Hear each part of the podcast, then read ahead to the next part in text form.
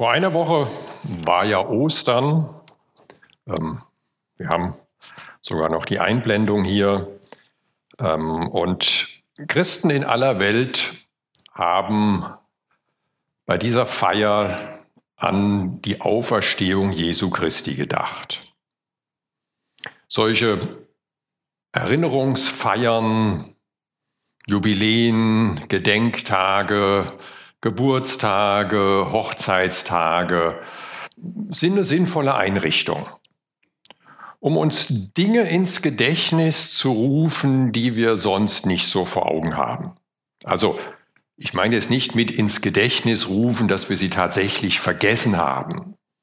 Also wenn jemand sagt, oh Mensch, ich bin ja verheiratet, Kelle, Kelle hatte ich ganz vergessen, äh, dann hilft wahrscheinlich auch kein Hochzeitstag mehr wir wissen die Sachen schon irgendwie. Aber es kann sein, dass sie ganz in den Hintergrund treten und damit auch nicht mehr einen Einfluss auf unser Leben haben. Und deshalb sind solche Erinnerungen gut. Und deshalb nutze ich gerne die Gelegenheit, um heute in der Woche nach Ostern uns nochmal vor Augen zu halten, was es bedeutet, dass Jesus Christus auferstanden ist. Und ich möchte das anhand von einem Kapitel aus dem Neuen Testament machen, aus dem ersten Korintherbrief, Kapitel 15. Und ich lese zunächst die Eingangsverse, die Paulus hier schreibt.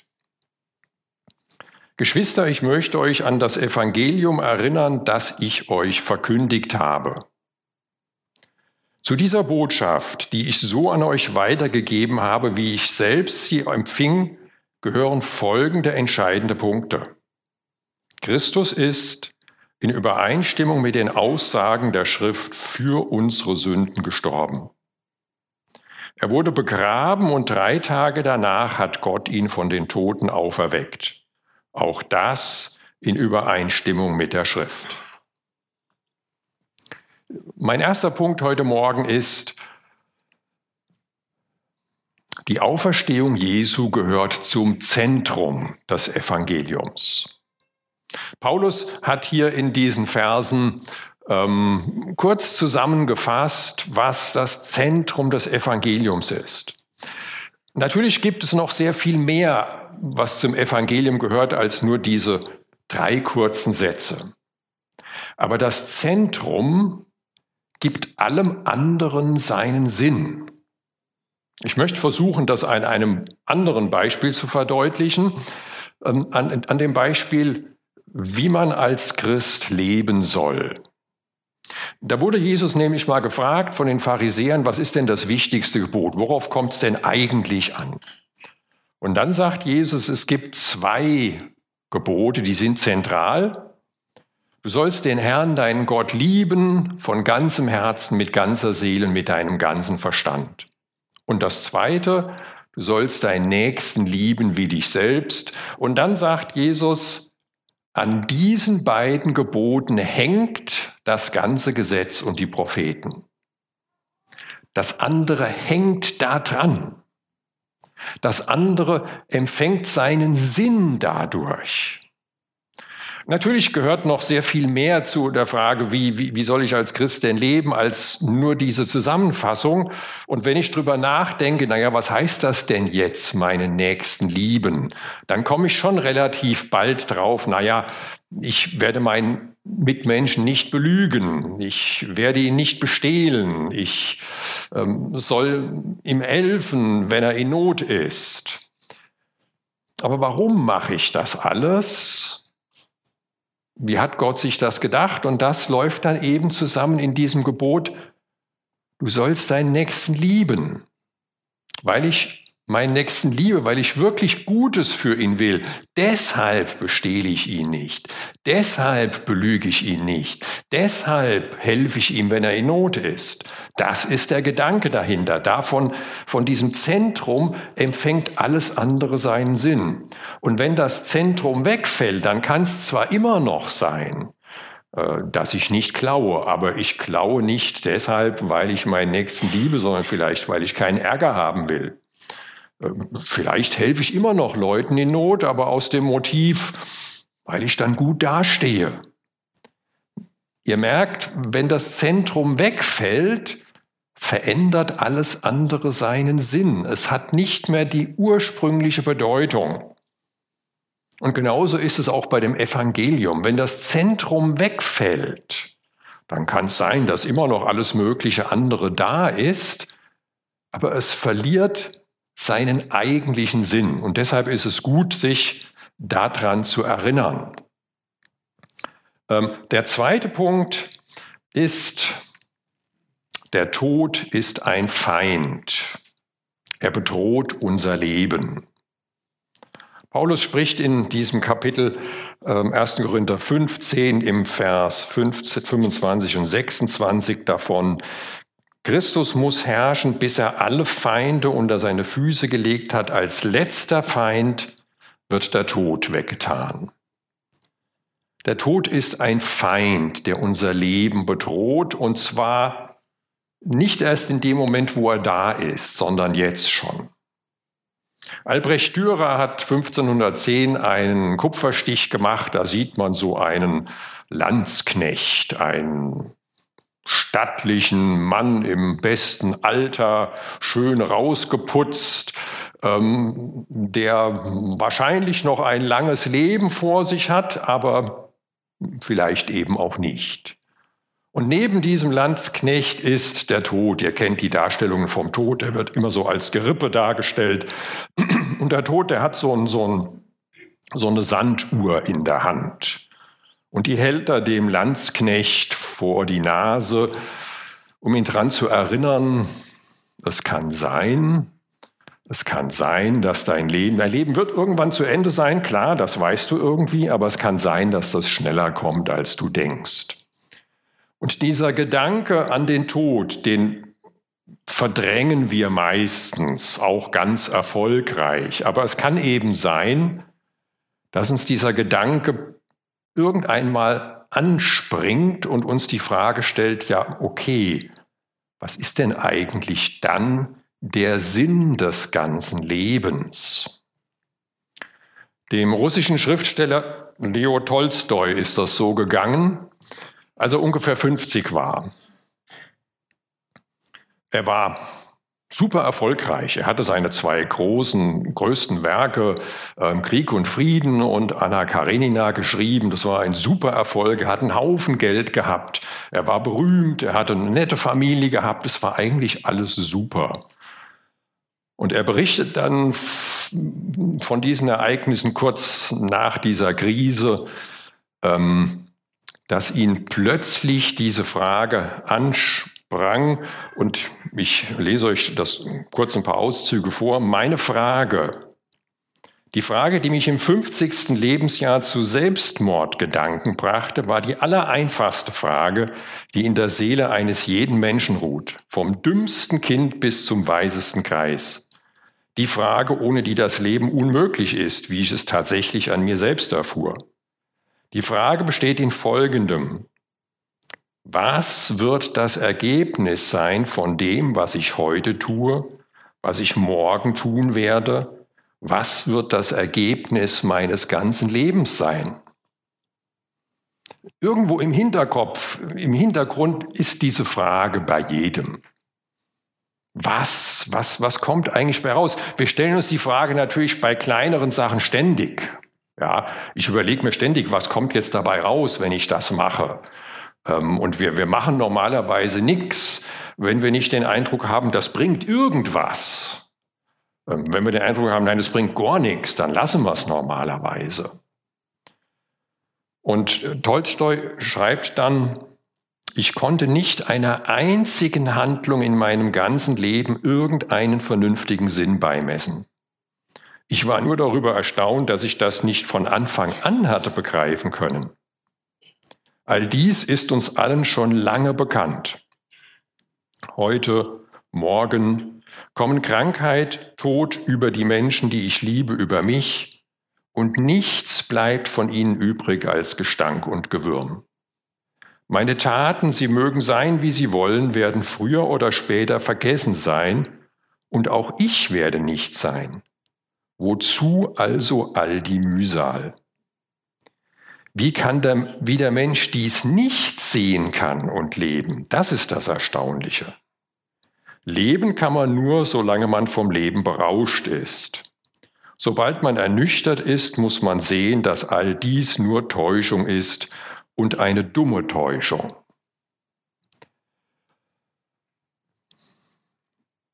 Tolstoi hat es auch 50 Jahre geschafft, all das nicht zu sehen, was ihm plötzlich so völlig einleuchtend und unübersehbar erscheint, dass unser Leben zu Ende ist und dass auf lange Sicht nichts davon übrig bleibt.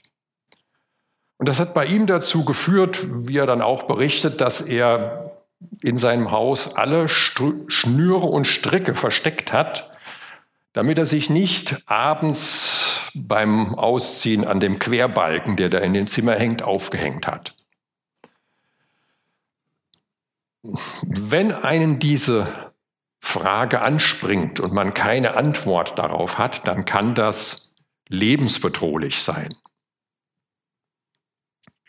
Der Tod ist ein Feind, er bedroht unser Leben. Und mein dritter Punkt, unsere Sicht auf den Tod bestimmt unser Leben. Ähm, es kann sein, dass einen das anspringt, es kann aber auch sein, dass man es gut schafft, das irgendwie zu verdrängen. Und Paulus sagt selbst in diesem 1. Korinther Kapitel 15, wenn es so wäre, wenn Tote nicht auferstehen, dann lasst uns essen und trinken, denn morgen sind wir tot.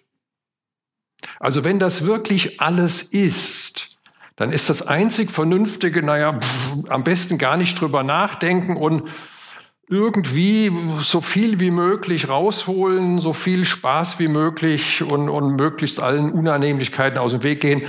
Klar, Paulus nimmt das dann natürlich wieder zurück, weil er sagt, naja, es ist aber nicht so. Ähm, aber wenn das so wäre, dann wäre das tatsächlich vernünftig. Und dann wäre das, was manche Christen machen, gar nicht vernünftig. Also Christen wie Paulus zum Beispiel. Paulus war so erfüllt von dieser Botschaft des Evangeliums, dass er wollte, dass viele Menschen das erfahren und viele Menschen zum Glauben an Jesus kommen. Und dafür hat er unglaubliche Strapazen auf sich genommen. Also er ist mehrmals verhaftet worden, mehrmals ausgepeitscht worden. Entschuldigung. Äh, sogar gesteinigt worden, Schiffbruch erlitten, also unglaubliche Sachen auf sich genommen und viele von den, von den Aposteln, von den Jüngern Jesus sind, haben mit ihrem Leben dafür bezahlt. Das sagt Paulus, wenn, wenn, wenn wir nur auf Christus in diesem Leben unser Vertrauen setzen, dann sind wir arm dran. Dann ist das völlig unsinnig, was wir hier machen. Das, das, das ist ganz unvernünftig. Aber, und das ist der vierte Punkt, nun ist aber Christus von den Toten auferweckt worden. Paulus schreibt,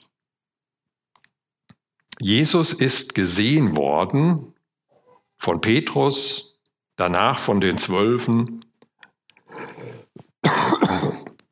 Entschuldigung.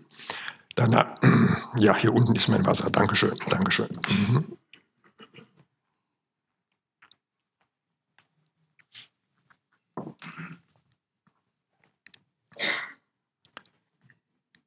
Danach ist er gesehen worden von mehr als 500 Brüdern auf einmal, von denen die meisten noch heute leben, einige aber sind entschlafen. Danach ist er gesehen worden von Jakobus, danach von allen Aposteln, zuletzt von allen ist er auch von mir als einer unzeitigen Geburt gesehen worden. Jesus ist nach seinem Tod auferstanden und von vielen gesehen worden. Und zwar ist er ihnen häufig als Mensch von Fleisch und Blut begegnet. Eine Begebenheit in den Evangelien wird berichtet, dass die Jünger dachten, das kann gar nicht sein, das muss ein Geist sein. Und dann sagt er, okay, gebt mir was zu essen und zu trinken, dann werdet ihr sehen, nein, ich bin ein Mensch. In einer anderen Gelegenheit ähm, legt Thomas oder er lädt ihn zumindest ein, die Hände in seine Nägelmale zu legen. Jesus ist diesen Menschen leibhaftig erschienen. Und ein, eine Person, die jetzt nicht irgendwie an, an, an einer psychischen Krankheit leidet, hat normalerweise keine Halluzinationen.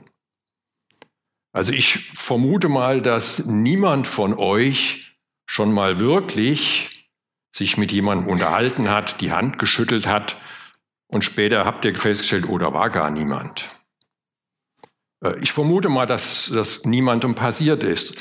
Ähm, die Wahrscheinlichkeit, dass eine Person, die soweit gesund ist und auch eine zehn Bier zu viel getrunken hat, ähm, eine Halluzination hat, ist gegen Null. Und Paulus berichtet jetzt hier von Begebenheiten, wo Jesus mehreren Personen gleichzeitig erschienen ist. In dem einen Fall 500 Personen und Paulus sagt, Paulus schreibt das ungefähr 20 Jahre nach dem Ereignis, er sagt, die meisten von denen leben noch. Ihr könntet hingehen und mit denen reden. Die Wahrscheinlichkeit, dass eine Person eine Halluzination hat, ist gegen Null. Die Wahrscheinlichkeit, dass 500 Personen zur gleichen Zeit eine Halluzination haben, und zwar dieselbe Halluzination, die ist Null. Jesus ist nach seinem Tod auferstanden und den Leuten begegnet. Das Grab, in dem er gelegen hat, war leer. Das haben selbst die Gegner nicht bestritten. Und Jesus ist danach bis heute immer wieder Menschen begegnet. Habe im Internet so einen ganz schönen Schriftzug gefunden. Ähm, da hat jemand Jesus erlebt in einem Stück geschrieben. So, das ist bewusst äh, doppeldeutig. Es kann heißen, Jesus, er lebt oder Jesus erlebt. Also ich habe Jesus erlebt, irgendjemand hat Jesus erlebt und das hängt natürlich miteinander zusammen. Jesus lebt, deshalb kann man ihm begegnen, deshalb erleben Menschen Jesus. Jesus ist von den Toten auferstanden. Und damit komme ich zu meinem fünften und vorletzten Punkt. Jesus hat den Tod besiegt. In dem Moment, wo er auferstanden ist, hat er den Tod überwunden. Gegen Ende des Kapitels ähm, sagt Paulus, wenn das geschieht, wenn das Vergängliche mit Unvergänglichkeit begleitet wird und das Sterbliche mit Unsterblichkeit, dann geht die Aussage in Erfüllung, die in der Schrift steht, der Tod ist auf der ganzen Linie besiegt. Tod, wo ist dein Sieg? Tod, wo ist dein tödlicher Stachel?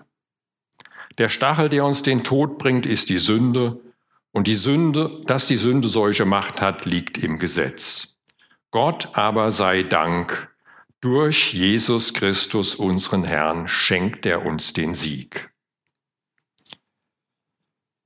Dass Jesus auferstanden ist, zeigt, dass er den Tod besiegt hat und ist damit die Garantie dafür, dass auch wir auferstehen werden.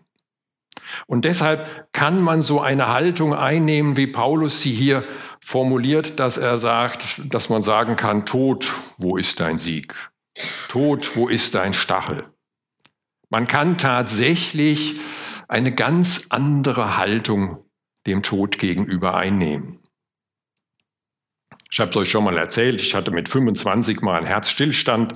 Ich hatte eine besonders schwerwiegende Form von WPW-Syndrom und das ist danach noch ein paar Mal passiert, dass das Herz da völlig außer Rand und Band kam. Und zu wissen, das Schlimmste, was mir passieren kann, ist, dass ich in fünf Minuten in der Ewigkeit bin. Das macht einen Unterschied. Man kann dem Tod tatsächlich ganz anders gegenübertreten. Jesus hat den Tod besiegt.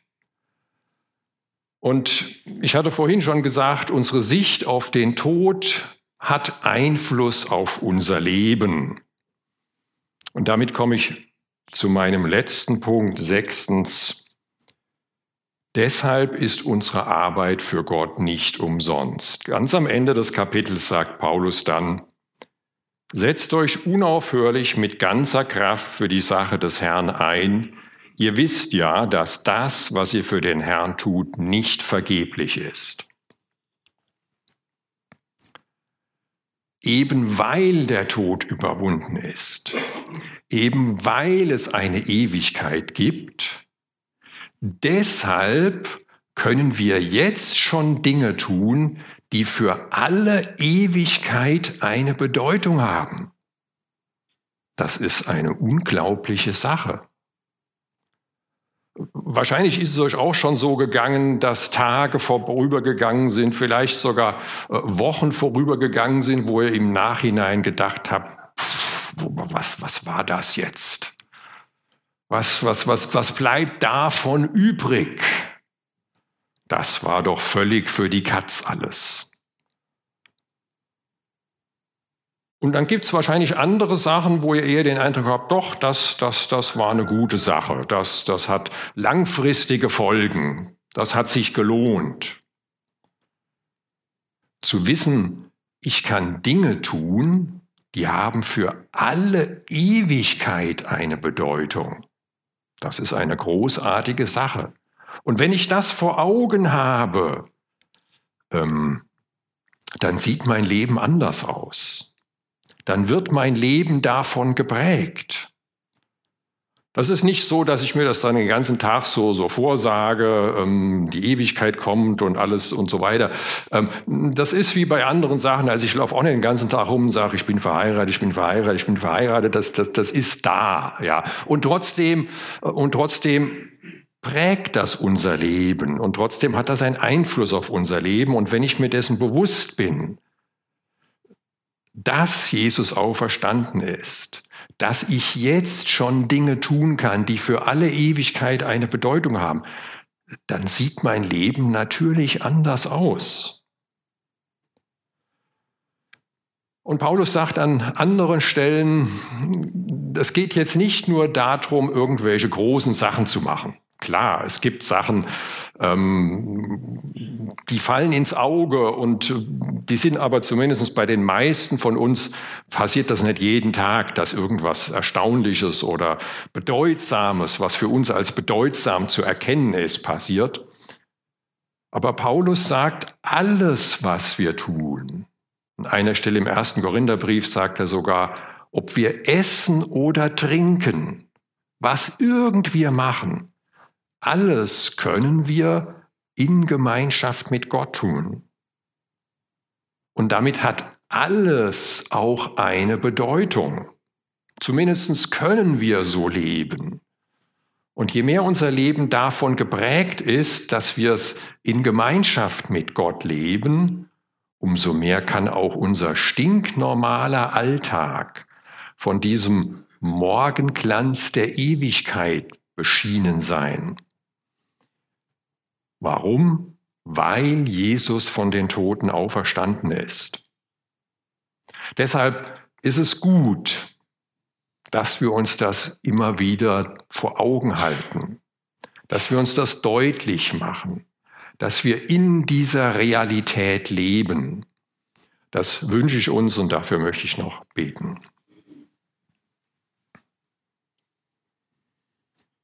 Herr Jesus Christus, ich danke dir dafür, dass du den Tod überwunden hast, dass du den Tod um unseretwillen auf dich genommen hast, dass du auferstanden bist und dass wir, wenn wir zum Glauben an dich kommen, ewiges Leben haben können.